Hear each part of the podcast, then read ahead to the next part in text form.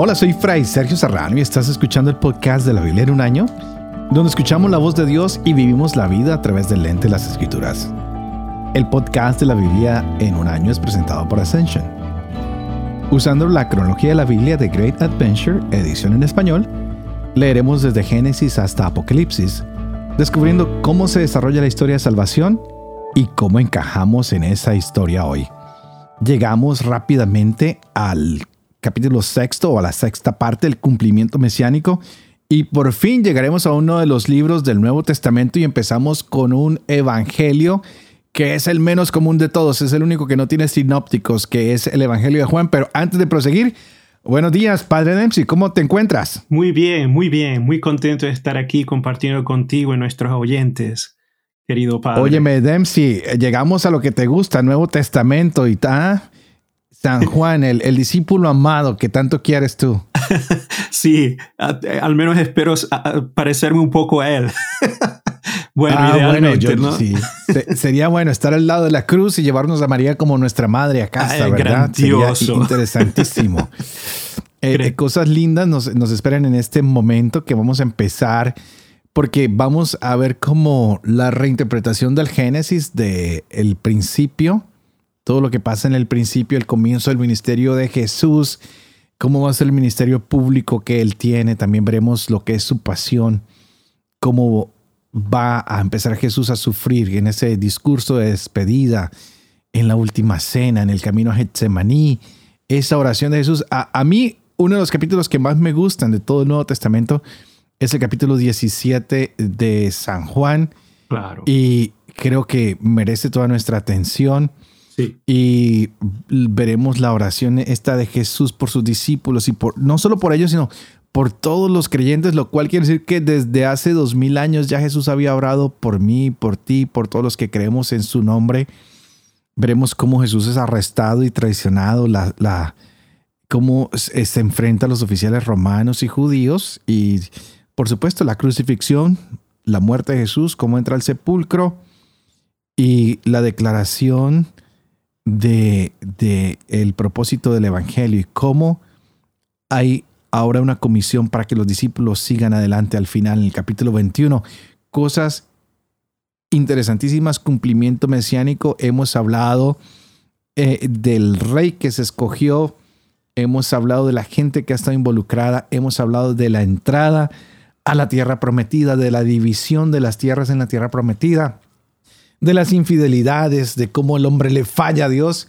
Y ahora Dios mismo se encarna y nos dice, miren, ustedes parece que no han podido, pero yo les voy a mostrar cuál es el camino. Y después de ver a un Dios de guerras y de muertes y de todo, vamos a ver a, un instrumento de paz que ya no tiene que morir nadie, es Él mismo quien muere por nosotros. ¡Wow! Grandes momentos se nos acercan, pero no quiero distraerlos. Padre Dempsey, danos esa luz. quiero comenzar diciendo eh, que el Evangelio de Juan es considerado por San Agustín como el Evangelio del águila. San Agustín que dice es como un águila. Y San Agustín dice eso en un libro, en el primer volumen de su consenso evangelista, el consenso de los evangelios. Él dice porque es como un águila que está revoloteando y extrañamente toca el piso porque siempre está volando ¿no? con las palabras divinas. Y eso lo dice para indicar que el Evangelio de Juan es sumamente espiritual. Es sumamente espiritual hasta tal punto que nos da una visión del Dios trinitario a través de Jesús. Y quiero enfatizar esto porque muy poco hablamos de esto. No, eh, con el evento de Jesús, la venida de Dios que se manifiesta de esta manera sublime, se nos da de manera más clara que este Dios no es, no es solamente una sola persona. Es un Dios en tres personas. Y con el Evangelio de Juan se hace más evidente, más radical que en cualquier otro Evangelio. Por favor, quiero que eh, aclarar esto, ¿no? El lenguaje trinitario, es decir, Padre, Hijo y Espíritu Santo, está en los cuatro Evangelios, pero Juan es el que lo manifiesta de una manera más sublime, más evidente, y Jesús es el, es el Hijo encarnado. Por ejemplo, cuando nosotros vamos, vamos a hacer una pequeña comparación, ¿no? Vamos a comparar Juan con Marcos, ¿no? Marcos comienza el Evangelio, ya Jesús es adulto, se va y se bautiza y ya está, ya está. Y comienza el ministerio público, ¿no? Empieza a trabajar. sí, exacto, ya. Marcos es muy, muy, muy, en ese sentido, muy directo, muy directo, ¿ok? Ahora, Mateo, comienza con la genealogía, Mateo es muy hebreo, ¿no? La genealogía de Jesús y luego el nacimiento de Jesús, el papel de José, bien, muy bien la natividad y bueno, allí después comienza Jesús luego con su bautismo, el ministerio público. Lucas es es el Evangelio de Fray Sergio Serrano, el padre Sergio. ¿Por qué? Porque es muy dulce, es muy espiritual, es muy mariano. De hecho, comienza ya con el evento de la, del anuncio de la natividad de Juan el Bautista y luego de Jesús, el nacimiento de Jesús, es muy mariano, ¿no? Pero Juan, si, ponemos a Juan, es increíble, Juan no le interesa nada de, de, la natividad de Jesús, no le interesa. Es el único evangelio que es tan radical. Por eso Juan eh, es, increíble y, es magnífico y es tan, tan radical, tan enfático, que comienza hablando del logos, del logos, de dónde sale esa palabra. Utiliza un vocabulario único y habla del logos antes de la creación del mundo. Habla del logos que estaba junto a Dios. Pero bueno, y este logos era Dios. ese tipo de conocimiento es imposible adquirirlo usando solo la razón natural. Que es imposible. Y ahí es uno dice, pero bueno, cuando yo me pongo a leer a Juan, yo digo, ¿y este de dónde sacó? ¿De dónde eh, sí, imagínense nosotros ahorita, ya hasta ahorita, hoy en día se nos hace difícil hablar del Dios trinitario aún teniendo toda la tradición que tenemos, eh, todos los documentos pontificios, el magisterio, los padres de la iglesia. Imagínense Juan el primer siglo que no tenía nada, no tenía nada, nada, nada. Comenzar a hablar así eh, es una cosa extraordinaria. Yo a veces me quedo corto y a veces no sé cómo expresar, cómo transmitir esta emoción, porque nosotros ya lo tenemos todo hecho y aún así nos encontramos todavía eh, eh, eh, excavando más. Este hombre tuvo que escribir prácticamente desde cero, desde el comienzo. Tiene que ser algo revelado. Y es tan, tan, tan increíble presentar a Jesús de esta manera que uno dice, wow. Y por ejemplo, Sergio, me dijiste que te gusta mucho Juan capítulo 17. Sí, me encanta, me fascina. De hecho, e, esa oración de Jesús en el capítulo 17 es tan, tan profunda, pero al mismo tiempo tan radical, que allí en el capítulo 7, 17, perdón, él dice en el versículo 5, dice, Ahora Padre, glorifícame tú junto a ti con la gloria que tenía a tu lado antes que el mundo fuese. Fíjense eh, que Jesús está hablando en esta oración y se está recordando, estoy hablando del Jesús histórico encarnado, tiene conciencia, se recuerda de cómo Él existía antes de su encarnación. Eso es imposible encontrarlo en ningún otro evangelio, es imposible, es único. Eh, de, hecho, nosotros leemos los otros evangelios, Marcos. Marcos no tiene problema en presentar a Jesús que es medio ignorante. Es decir, ¿quién me tocó? No sé quién me tocó.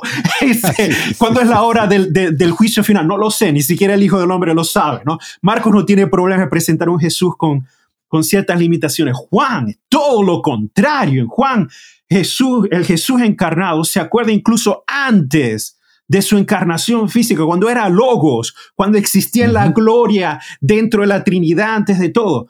E, e, e, es, es impensable, ¿no? Presentar esto. Ahora imagínense a un judío que escucha hablando de esto, dice, esto es una herejía, esto es una abominación. ¿Cómo es posible hablar de Yahvé, que es el único, como lo hemos visto hasta ahora, y ahora hablar de que este era y como Dios y estaba junto a él? E, e, es una locura, por eso es que los judíos no lo soportaban, por eso tenían que matarlo, no porque iba más allá de, de, de las cosas que podían entender, de la tradición que se había mantenido hasta ese momento. Y por eso eh, es interesante conectar ¿no? E, esta noción de logos que comienza el Evangelio, como aparece luego en las manifestaciones, en las cosas que habla de Jesús a través de todo el Evangelio en sus discursos cuando Él está con el Padre, de la gloria que el Padre le da, de las obras que el Padre le da. Es interesante esta relación íntima de Jesús con el Padre. En todos los Evangelios no hay ningún otro Evangelio que manifieste esta relación tan íntima entre el Padre e Hijo como el Evangelio de Juan. Es increíble. Cada vez que Jesús abre la boca es para hablar del Padre, no hay más nada. Y a través del Padre todo lo demás, ¿no?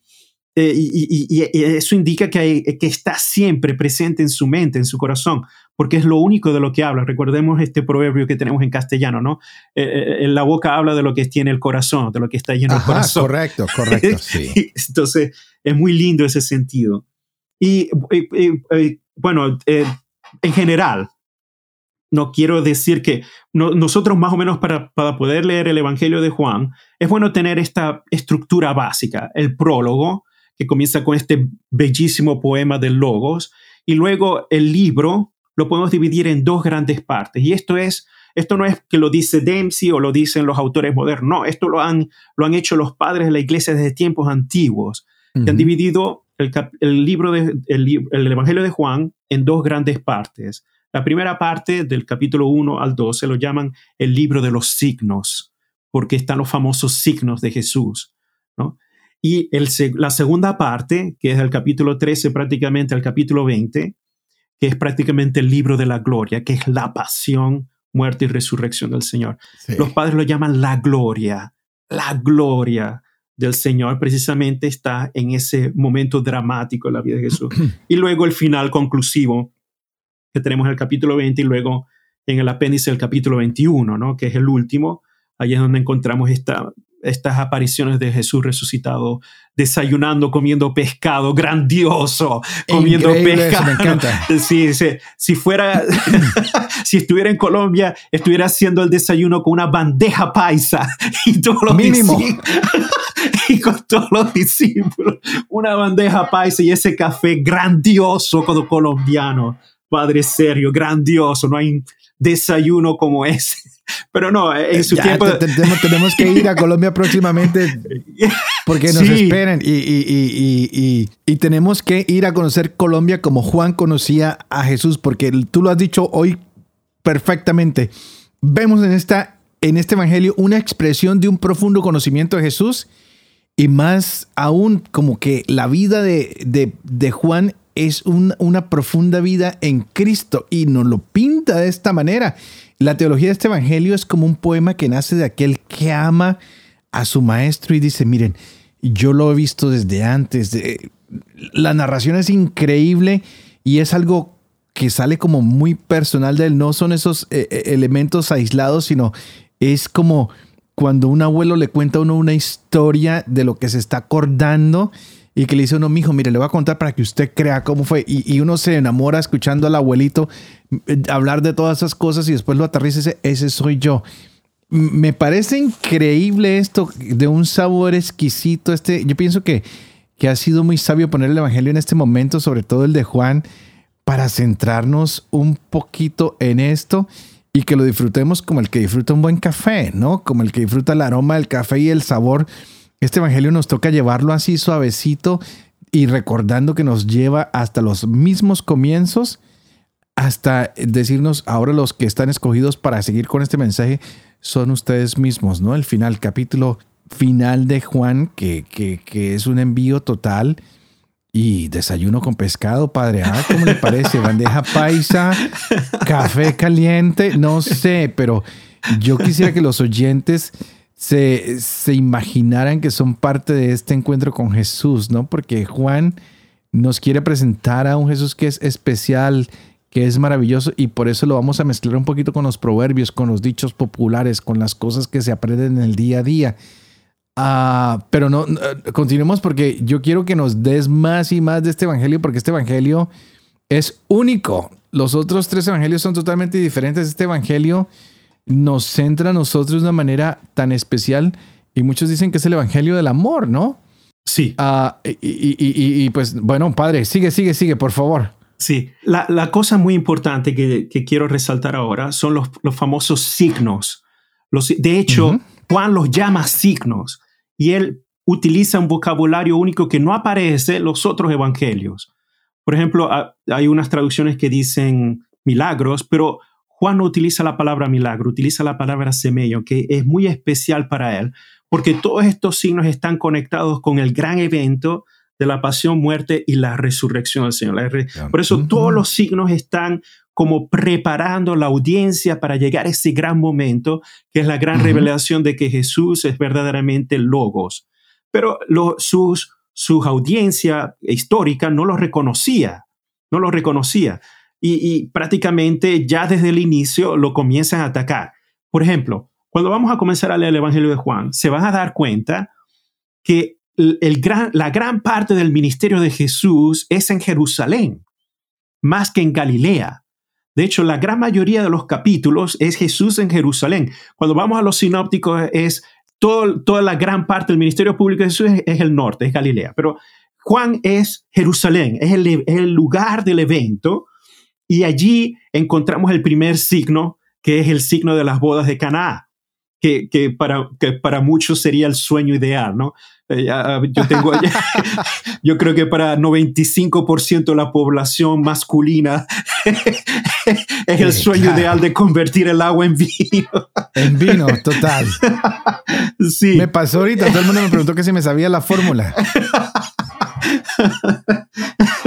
Entonces, eh, eh, en estas bodas de Canaán, a mí me, llama mucho la atención y es una cosa característica de Juan, que Juan nunca llama a María por nombre, nunca. De hecho, el nombre María nunca aparece en el Evangelio de Juan. No quiero que sea motivo de escándalo. María está allí y cumple un rol eh, eh, esencial, pero muy, muy específico, sobre todo allí en la voz de Cana, y luego que vuelve a aparecer de manera muy, muy primordial es al pie de la cruz. Entonces, interesante este, este, este, este gran motivo en Juan. Y, precisamente en las dos ocasiones Jesús llama a María mujer, mujer. No la llama madre, no la, llama mujer. ¿no? En, el episodio de la boda de Caná y luego al pie de la cruz. Interesante. Pero, ¿por qué? Muchos se escandalizan. ¿Cómo puede ser que, que Jesús no la llame mamá? No, no, no, es el estilo de Juan.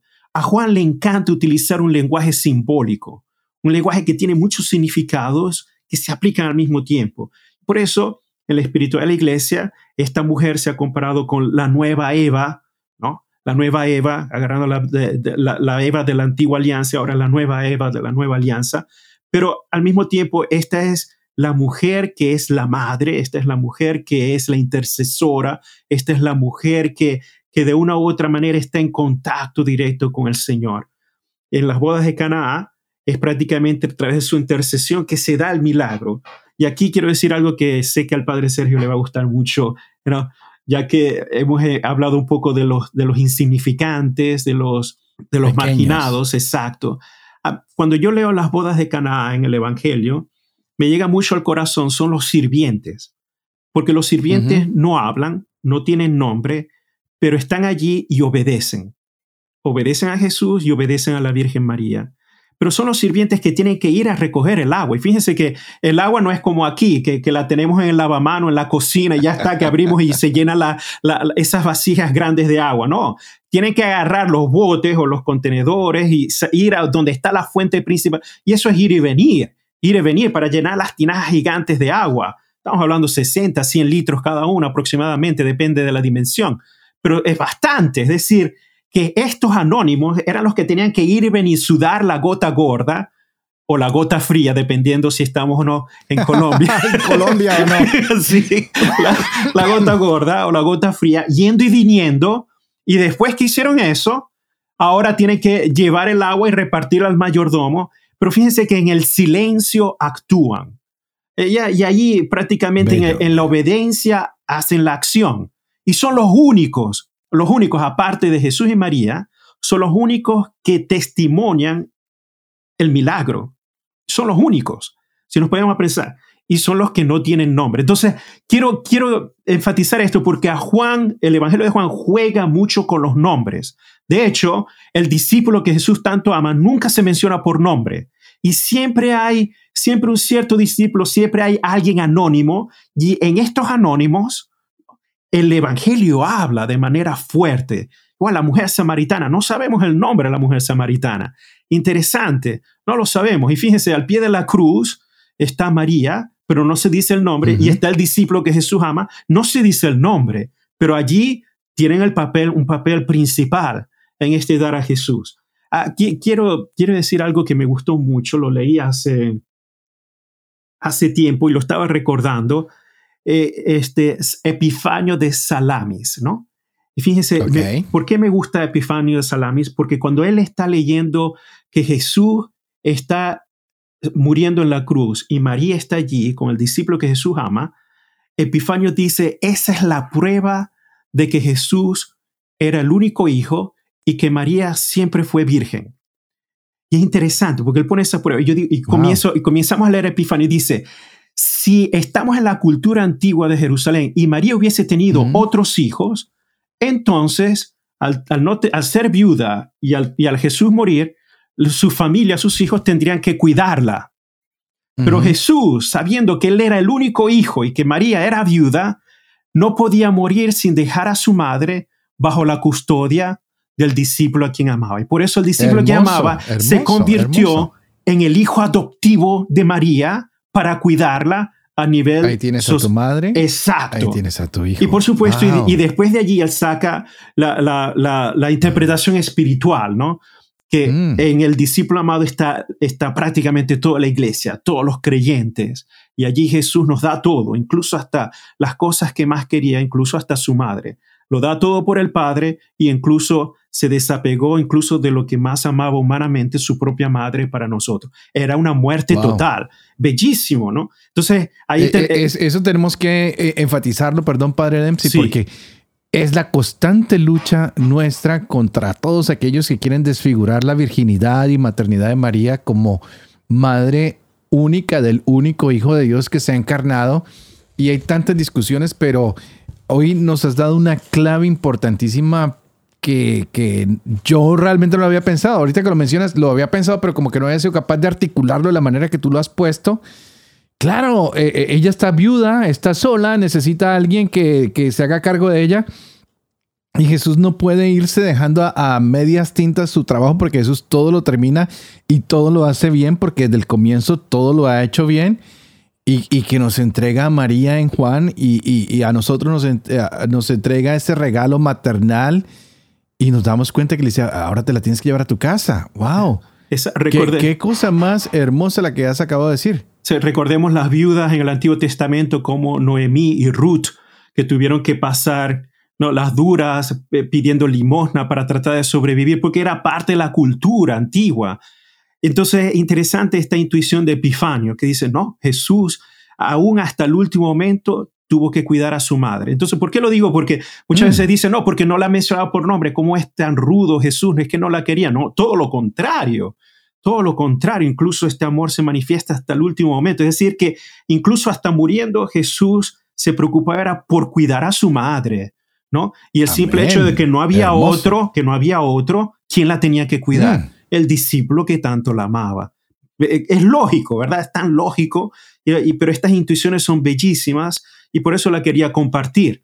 Sobre todo en este, Hermoso, no, no, has hecho algo fabuloso. Y, yo quisiera, uh, tú dices que yo soy muy mariano y, lo quiero repetir, lo soy, lo soy, lo soy, lo soy, lo soy, lo soy, lo amo. y me encanta que, uh, primero que nada, el primer capítulo está dedicado a, a, a mostrarnos cómo Jesús está desde el principio, cómo llama a sus primeros discípulos y enseguida nos pasan a una fiesta, a una boda, donde es María la que lo inicia en su vida pública y el hombre le dice, oye, pero ¿qué pasó? Todavía no es mi tiempo, ¿no? Ah, no tienen vino. Y él dice, a mí qué me importa, mujer? Todavía no ha llegado mi hora. Y, y, todo el mundo piensa que esto es acerca del matrimonio, pero otros teólogos, y no sé tú qué digas al respecto, nos dicen, esto es de la madre invitándonos a nosotros a ser discípulos, porque lo que él dice es, hagan lo que les diga. Vayan y suben la gota fría, la gota gorda, vayan y traigan agua. Y son tremendos caminadas que se tienen que dar, ¿no? Sí, y en colina. Y, aparte de eso, lo deja él solo. Es, dicen que hay tres mujeres que le roban milagros a Jesús y este es uno de esos milagros que le han robado a Jesús. Lo inauguraron y el hombre dijo, bueno, lo tendré que hacer. Y de aquí viene mucha de nuestra piedad mariana de que hay que pedirle a María que interceda por nosotros porque puede hacer que el hijo nos dé cosas que nosotros ni siquiera habíamos imaginado, porque es una mujer que está pendiente de todo. ¿Cómo es posible que María no se, no, no, se estuviera distrayendo, sino que está pendiente de ayudar como en cualquier fiesta de amigos, que uno colabora, que hay que servir, uno sirve?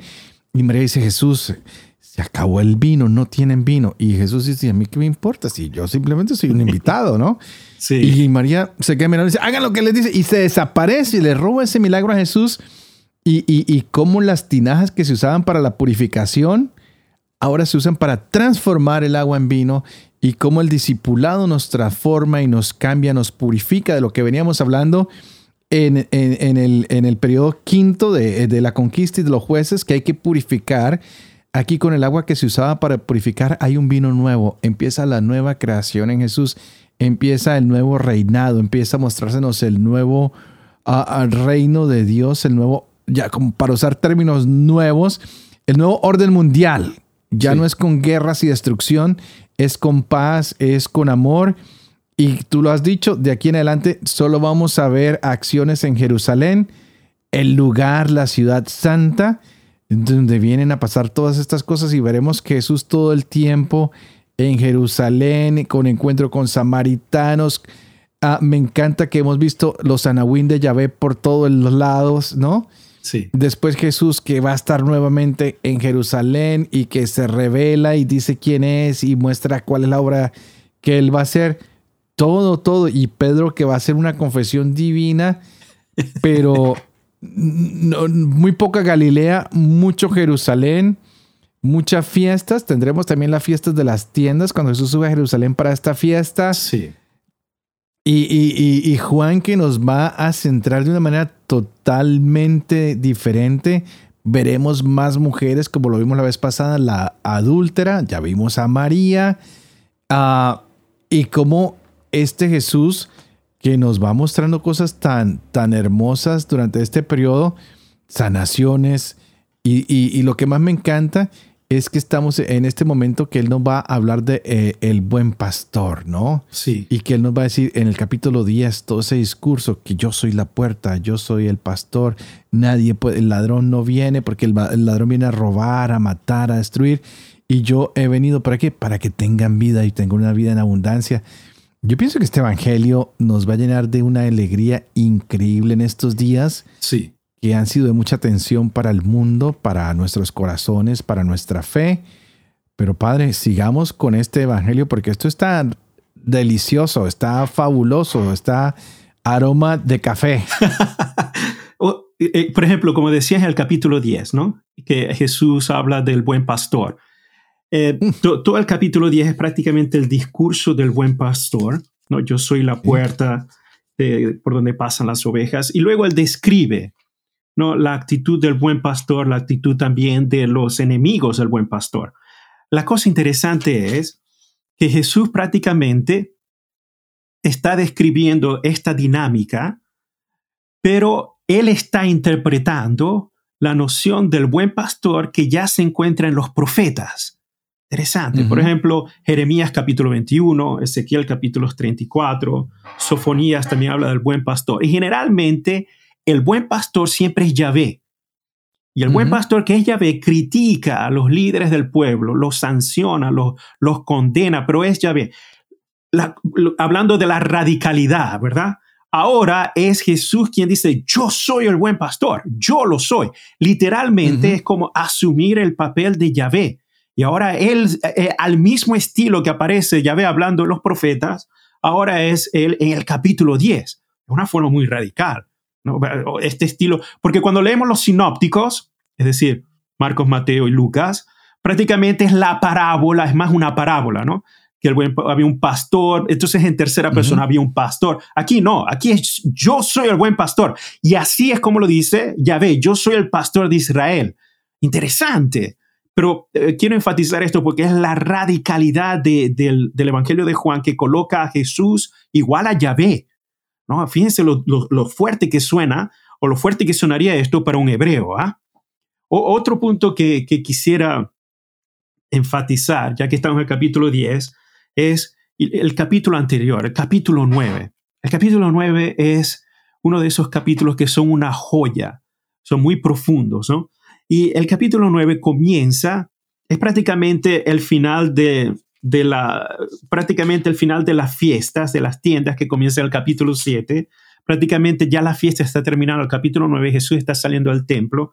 Y ahí es cuando se encuentra con el ciego, ¿ok?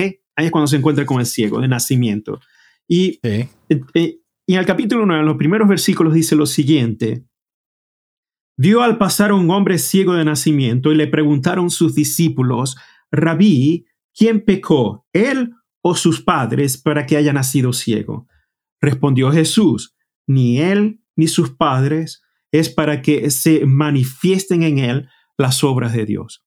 Quiero, quiero enfatizar esto porque los discípulos piensan según la mentalidad normal de un semita antiguo. Es decir, en el Antiguo Testamento, como hemos visto en el libro de Deuteronomio, por ejemplo, y que luego se continúa en todas las obras, de, las obras del Antiguo Testamento, es la ley de la retribución. Es decir, si yo cometo un pecado, una ofrenda, hago una transgresión contra Yahvé, mi castigo debe venir en mí mismo y si no es en mí mismo, en mi descendencia. En mi descendencia. Eh, la, cosa importante es que el castigo tiene que suceder en esta tierra, en, la, en mi sangre o en la extensión de mi sangre. Entonces, por eso un judío piadoso, si ve a un hombre de nacimiento, es lógico hacerse esa pregunta. ¿Cómo es posible? Pero si nació así, entonces tuvo que ser sus padres. O quizás fue él. Entonces, ahí es donde comienza la duda, que es, que es la cosa interesante es cómo responde Jesús, porque Jesús no responde según la tradición que ya está, ya está manifestada en la Torá. Rompe esa tradición, rompe esa manera de pensar y da ahora una nueva interpretación. Y esa nueva interpretación me llama mucho la atención a mí de manera espiritual, porque a mí me ha, motivado mucho en mi vida.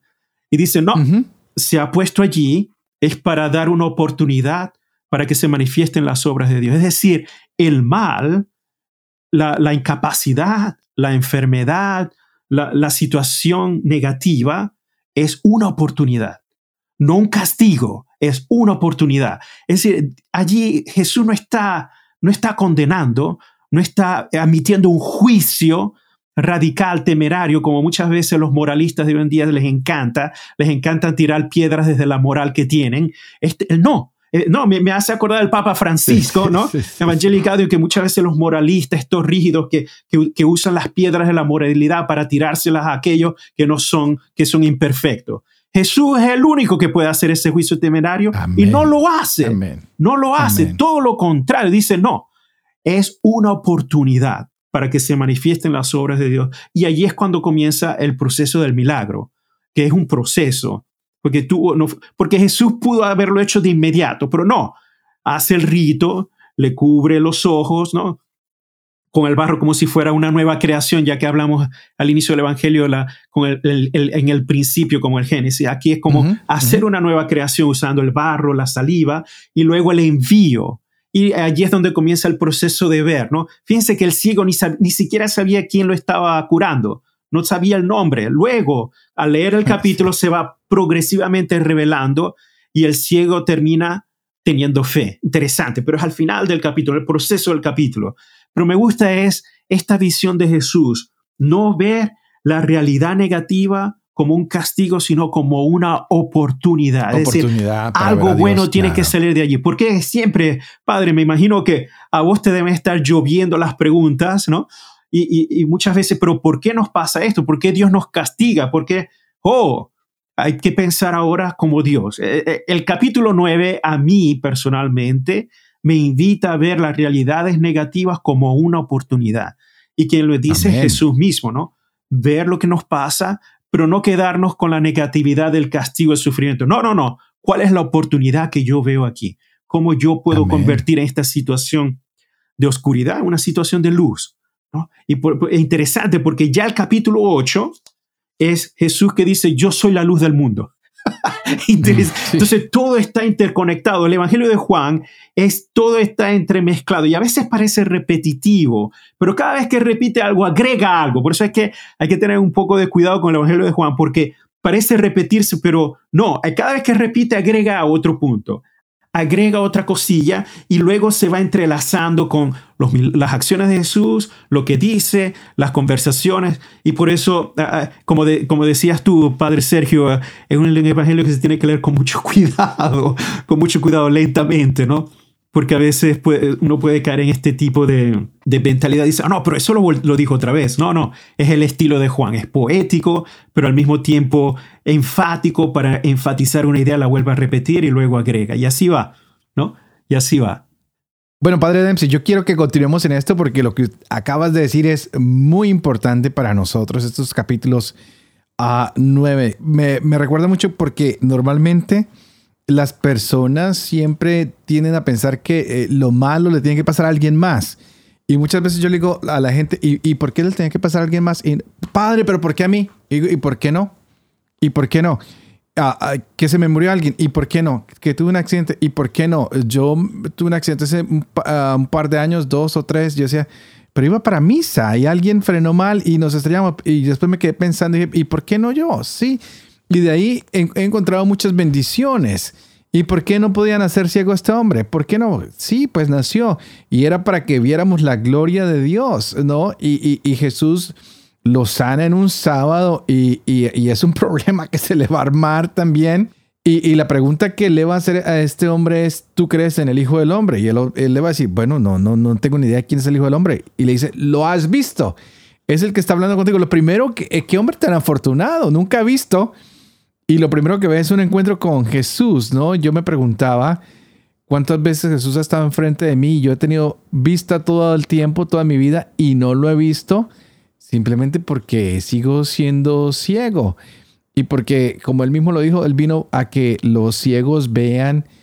Y, a veces ah, yo no le he pedido al Señor suficiente fe para poderlo ver, para poderme encontrar con Él, ¿no? algo interesantísimo. Este Evangelio de Juan es espectacular y el, y el, capítulo siguiente, que es uno de mis favoritos también, el, el del buen pastor, me deja muy pensativo porque en el capítulo anterior estábamos hablando de Samuel y de Saúl y cómo Saúl lo pierde todo por su desobediencia y por todo lo que sabemos ya y cómo el Señor escoge al rey, pero no escoge a cualquier rey.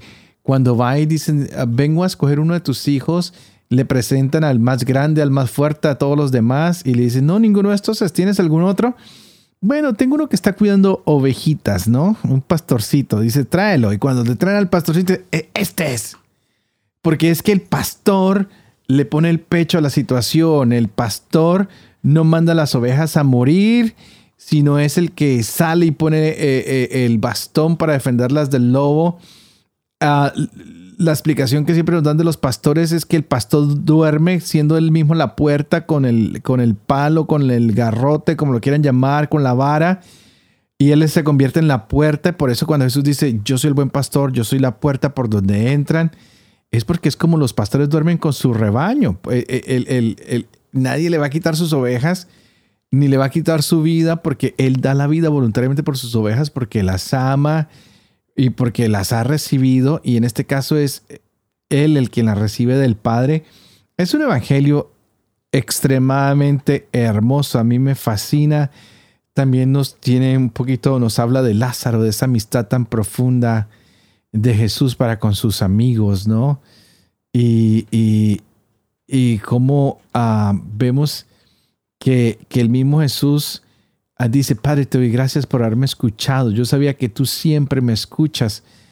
Y, y, lo he dicho esto no por mí, sino por los que me rodean, para que crean que tú me has enviado. Es, es un Jesús que está en una constante relación con su Padre y que no tiene miedo de mostrarnos todos sus sentimientos hacia el Padre, que no, no, no le da miedo mostrarnos que vino a morir por nosotros, que está aquí para ayudarnos y que grita, no, Lázaro, sal fuera. Y sale y, él da la orden, desátenlo. No la necesidad de, wow, todo esto me, me apasiona.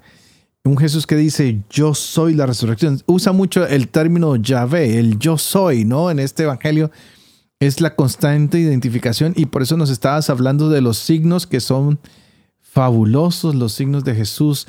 El mismo Jesús que se da una identidad ya no, no, no habla en tercera persona, sino lo has dicho en primera persona, ya no habla de alguien referente, sino el referente es el mismo, pero continuemos porque todavía tenemos un tiempo valioso y no podemos perder estos insights que nos están dando todas estas lindas cosas. Así que, ah, Padre, vamos a, continuar con este interesante estudio. De hecho, en el libro, en el Evangelio de Juan, como dijiste tú muy bien, este yo soy es prácticamente el nombre de Yahvé. Y Jesús lo aparece exclusivamente en los labios de Jesús. Este Yahvé es prácticamente Jesús mismo. Y en el capítulo 10, por esa, por esa misma razón, en el capítulo 18, cuando Jesús está en el Getsemaní, cuando lo están buscando, le dicen, tú eres Jesús de Nazareno. Él dice, yo soy. En ese momento, cuando dijo, yo soy, prácticamente todos los que estaban presentes, los soldados de su sacerdote, se postraron por tierra.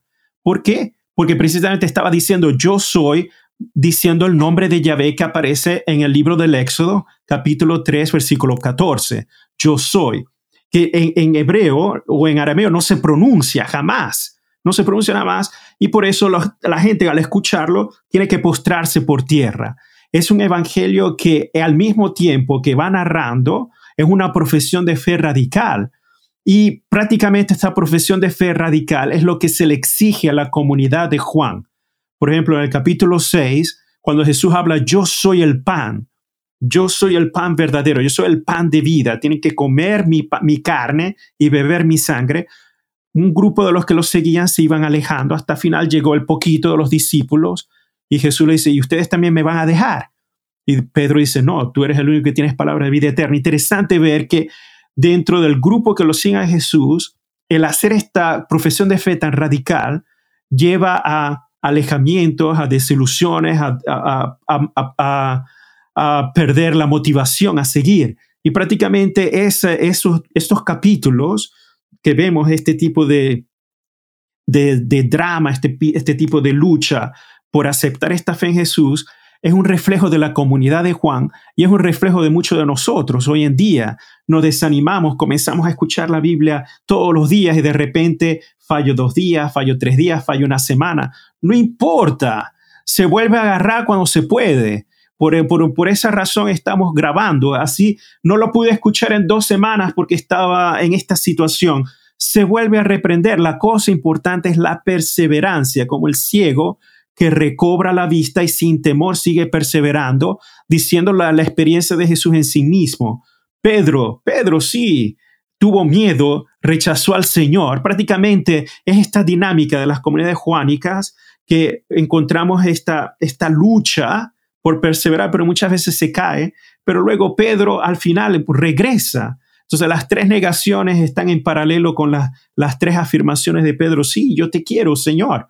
Y ahí allí eh, prácticamente Jesús le invita a seguir dando la vida ¿no? por la fe en la que está profesando, que es la fe en Jesús. Eh, es, es un evangelio muy rico y muchas veces es, es mejor leer primero el evangelio y luego analizarlo más que dar una introducción que es necesaria, pero que muchas veces, si no se tiene presente el texto, es difícil a veces seguirlo, ¿no? Pero sí, claro que sí. Padre, esto ha sido increíble porque se nos van a dar muchas cosas aquí. Un Jesús que dice yo soy, pero también es un Jesús que es muy claro en todos los movimientos que hace cuando nos anuncia y se empieza a despedir que el Hijo del Hombre va a ser glorificado. Y, y dice que no se turben sus corazones, crean en Dios, crean también en mí. Es alguien que va a decir, miren, yo soy la vida verdadera y, mi padre es el viñador, así que no tengan miedo a que eh, les corten cosas que necesitan cortarles para que crezcan, para que sigan dando frutos. Les dice, miren, si el mundo los odia, no se preocupen porque antes me odiaron a mí.